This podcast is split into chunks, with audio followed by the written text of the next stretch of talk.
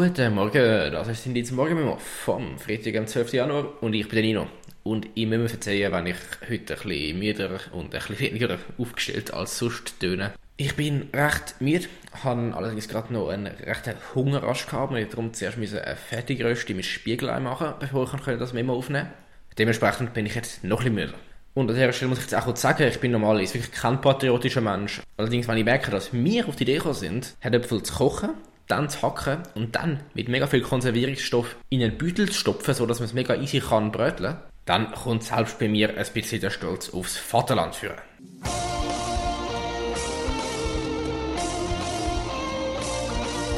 Anyway, genug Kabis, wir kommen jetzt zu einem sehr ernsten Thema. Und zwar wird Israel aktuell von Südafrika am Internationalen Gerichtshof beschuldigt, Genozid zu begehen.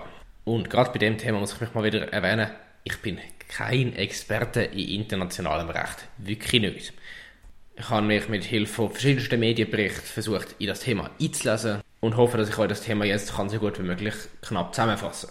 Also, was ist passiert? Kurz vor Ende letzten Jahr hat Südafrika eine Klage gegen Israel vor dem Internationalen Gerichtshof eingereicht, in der Israel vorgeworfen wird, Genozid, also Völkermord im Gazastreifen zu begehen.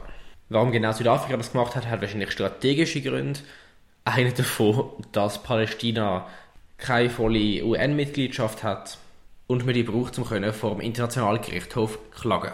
Der Internationale Gerichtshof ist das Hauptrechtsprechungsorgan der UN, also der Vereinten Nationen. Nicht zu verwechseln mit dem Internationalen Strafgerichtshof. Das ist ein anderer Gerichtshof. Der ist zum Beispiel die Schlagzeile gekommen, weil er einen Haftbefehl auf Wladimir Putin ausgestellt hat. Das ist nicht die gleiche Sache. Also, Israel wird dort vorgeworfen, zum Handlungen zu begehen, mit dem Ziel, zum die Bevölkerungsgruppe der Palästinenserinnen auszulöschen. Und eigentlich geht es um das Verfahren beim Gerichtshof Jahre, um dort zu einem Urteil zu kommen. Was aktuell diskutiert wird, also gestern und heute, ist, dass Südafrika eine beschleunigte Verfügung vom Gerichtshof fordert, wo ein Waffenstillstand befiehlt. Das Ding ist, es geht jetzt allerdings nicht darum, ob die Handlungen von Israel moralisch gut sind, ob Israel zum Beispiel Kriegsverbrechen begeht. Es geht konkret darum, ob Israel Völkermord begeht und dafür muss gegeben sein, dass eine Regierung zum Ziel hat, um eben eine Bevölkerungsgruppe auszulöschen. Also das muss das explizite Ziel der Regierung sein. Laut dem, was ich gelesen habe, wird es sehr schwierig zu beweisen, dass das so ist, weil unter anderem weil der Krieg anfangs ausgelöst worden ist durch einen Angriff von der Hamas auf Israel und anordnen, dass Israel seine Angriffe muss einstellen auf die Gazastreifen. Oder also, der Gerichtshof kann auch andere Sachen anordnen, der ist nicht flexibel. So eine Verfügung wäre äh, ein krasser Einschnitt ins Recht von Israel, um sich selber zu verteidigen und dementsprechend braucht es eine sehr hohe Beweislage, dass es zu dem kann kommen. Südafrika hat gestern am Gericht seine Argumente vorgetragen, Israel verteidigt sich heute, weist die Vorwürfe natürlich zurück in ein paar Wochen kommt dann ein Urteil, wobei das Urteil dann nicht von irgendeiner Polizei oder so umgesetzt wird. Das hat der Gerichtshof nicht. Und ein Gerichtsurteil ist am Schluss dann auch nur so viel wert wie die Polizisten, die dann alle Türen anklopfen, um das auch durchzusetzen. So eine Verfügung wäre natürlich für Israel trotzdem desaströs und zum Beispiel für Verbündete von Israel wie die USA wird das außen- und innenpolitisch sehr große Fragen aufwerfen, wieso man Israel noch unterstützt. Gut, ich hoffe, ich habe kein Kabis erzählt. Wenn ihr es noch ein bisschen ausführlicher und qualifizierter wollt hören, dann empfehle ich euch sehr den äh, Podcast «Auf den Punkt» von der Süddeutschen Zeitung, findet ihr auf Spotify und so weiter. Die haben gestern eine sehr gute Folge dazu gemacht. Ja, und jetzt gerade noch zu anderen Ereignissen im Mittleren Osten. Kurz nach Mitternacht haben heute England und die USA militärische Angriffe auf Stellungen der Houthis verübt.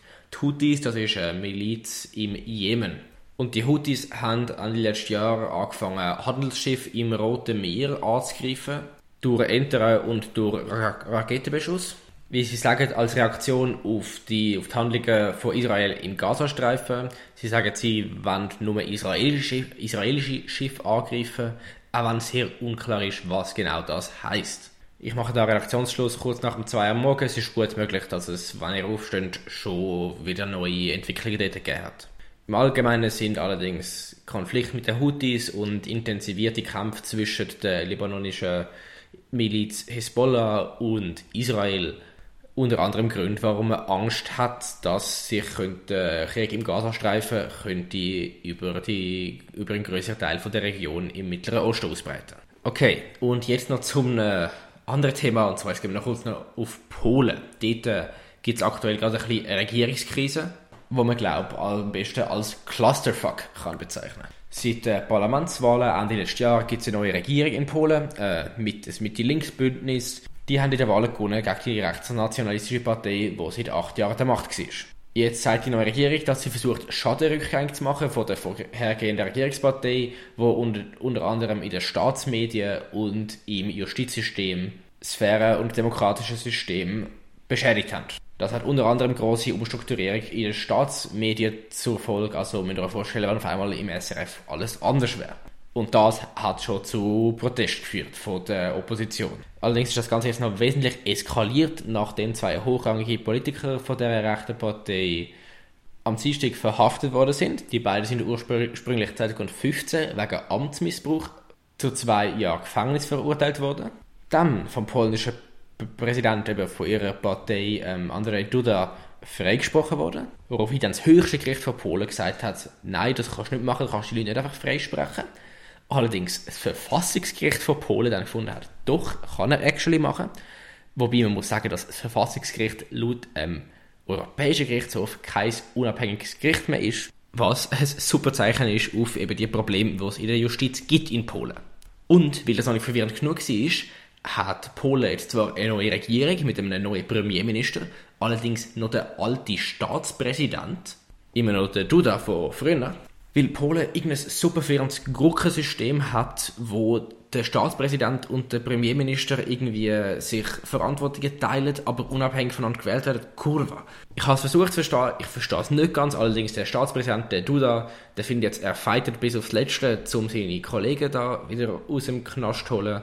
Die beiden sind irgendwie einen Hungerstreik eingetreten und sehen sich als politische Gefangene. Und wenn ich das richtig verstanden habe, dann könnte es dazu kommen, dass der eben verbliebene rechte Staats Staatspräsident Duda das Mitte-links mehrheitige Parlament auflöst Ende Woche, weil es nicht rechtzeitig ein Budget abgegeben hat. Also ja, das darf man definitiv eine Staatskrise nennen.